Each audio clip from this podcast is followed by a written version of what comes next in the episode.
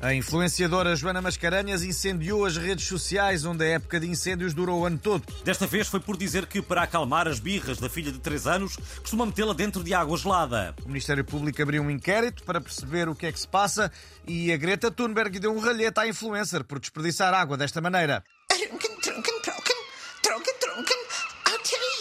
O Portugalex foi recolher algumas opiniões sobre este e outros métodos de acalmar crianças.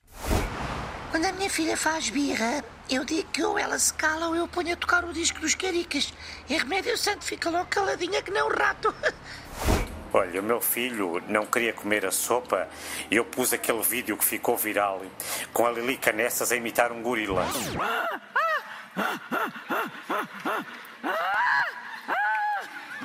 Olha, ficou com tanto medo que comeu logo a sopa toda e ainda lambeu a taça, veja lá. Olá, eu sou a menina da novela que diz que o papi é flawless. E sobre este tema, eu volto a dizer: o meu pai nunca mergulharia na água fria para eu me acalmar, porque o meu papi, ele é flawless e tem um body incrível para a idade. E nunca me tentou afogar, e quando digo nunca, é mesmo never, never.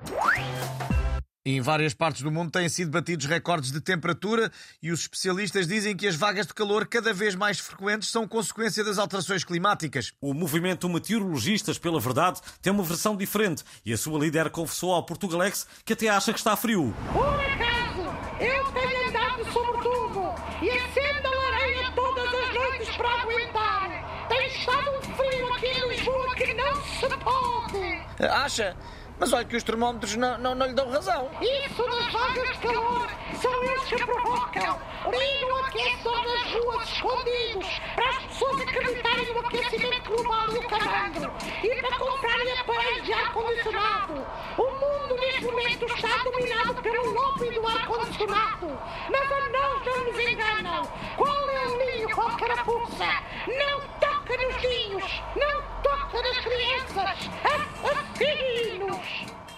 Uh, obrigado, repórter. E já só falta a ficha técnica que esta semana será lida por José Rodrigues dos Santos, que voltou a brilhar, desta vez com um trocadilho a propósito do concerto de Harry Styles.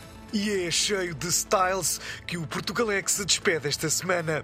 Não esquecer que as vozes são do António Machado e do Manuel Marques. Os textos da Patrícia Castanheira e a sonoplastia do Tomás Anori. Tudo malta cheia de styles, como eu.